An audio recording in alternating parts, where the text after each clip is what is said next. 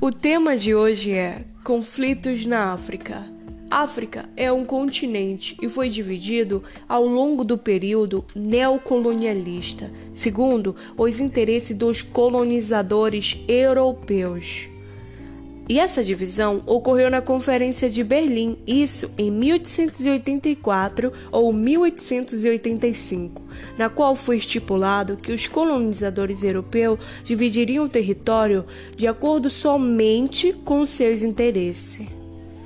Eles ignoraram os fatores de diversidade que existiam dentro do continente africano antes da divisão a partir da divisão do continente, de forma a valorizar somente os interesses econômicos dos países europeus que participaram dessa conferência.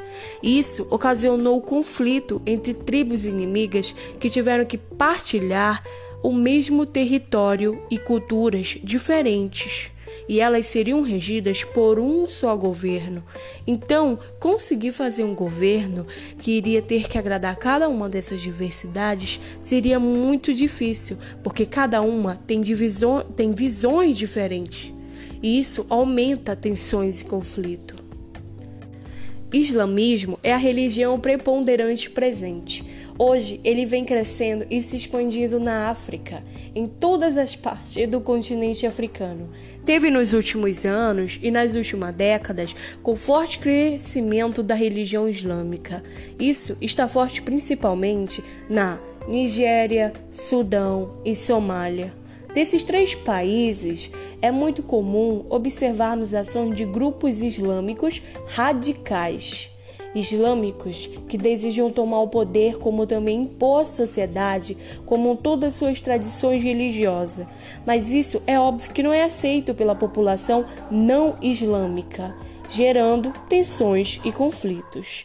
Um exemplo disso é a população da Nigéria, aonde tem a atuação de um movimento chamado de Boko Haram, que é um movimento radical islâmico que atua no norte da Nigéria com tradições radicais e eles tentam impor a todo custo isso a toda a sociedade que vive na Nigéria. Outro ponto é o enfraquecimento dos governos dos estados, o empobrecimento das populações imersas em crise humanitária, crises econômicas, milhares de pessoas mortas pela má assistência à população. A pobreza é uma das características de diversos países do continente africano. E a fome é um dos maiores desafios a serem superados. E tudo isso é resultado de uma má divisão também.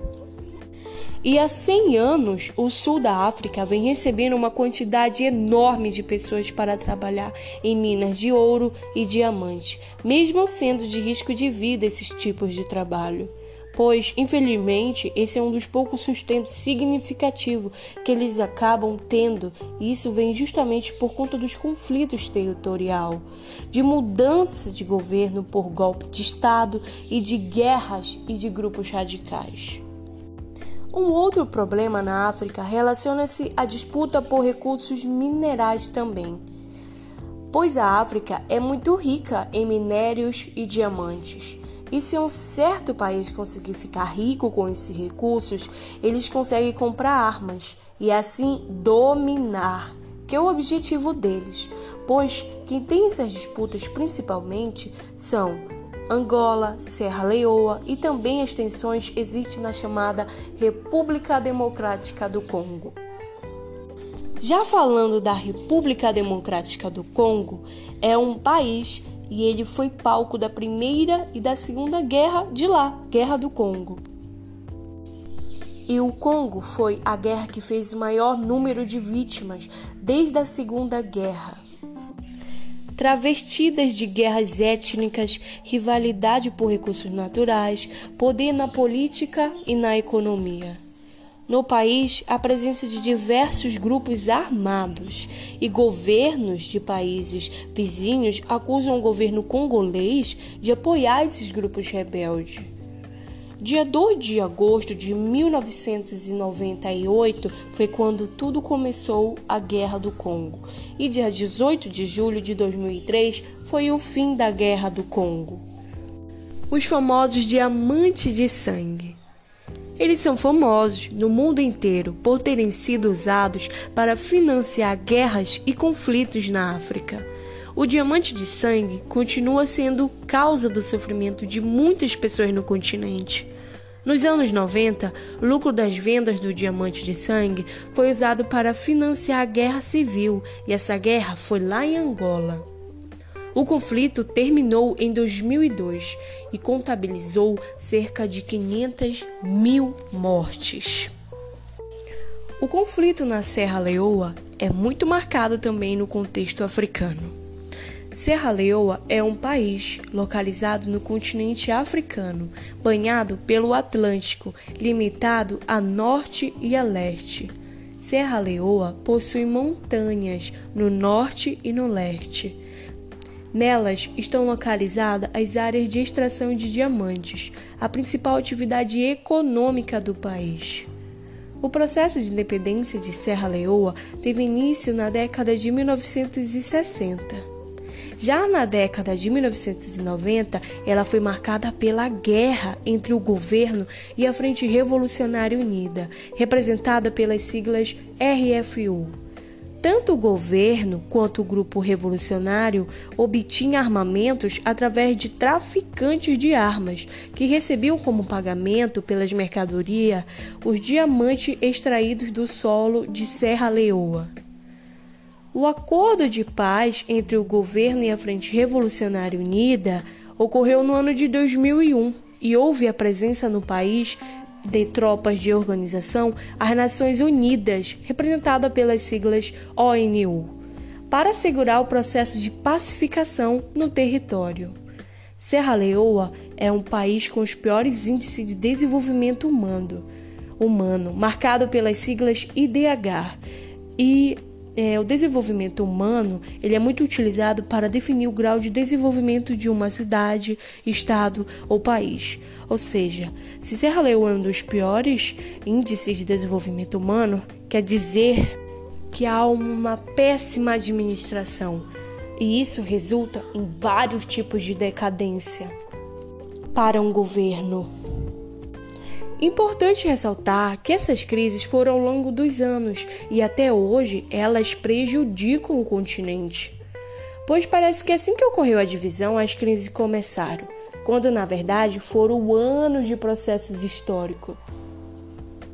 Agora, para finalizar, o país mais rico da África é exatamente a África do Sul, a República Sul-Africana. A África do Sul é historicamente conhecida como um país que apresentou o sistema segregacionista, chamado de apartheid. Isso significa desigualdade racial impondo somente o branco em lugares melhores. A parcela da população da África do Sul era negra e uma minoria branca, e durante décadas, infelizmente, a minoria branca realizou uma segregação muito forte. A segregação manteve-se até o final da década de 80 e comecinho da década de 90, pois tiveram um líder chamado Nelson Mandela. E com o Mandela no poder, tiveram o fim da apartheid, ou lei segregacionista que reprimiam a população negra. Mas infelizmente, ainda existe forte desigualdade entre brancos e negros na África do Sul. Esses são um dos grandes maiores conflitos da África. Para concluirmos, a África não pode ser citada ou explicada de uma forma simples e única por um país de culturas, línguas, etnias, religiões e vários outros aspectos muito variados e diversificados. E apesar do continente africano ser rico em biodiversidade e multicultural, sofre com a extrema pobreza. A África é um dos seis continentes do mundo, sendo o terceiro maior em extensão territorial. O continente africano também carrega mais de 50 países ao todo. Somente a África do Sul tem economia diversificada e é importante parque industrial. E por fim, a África possui um clima tropical em razão da sua localização geográfica.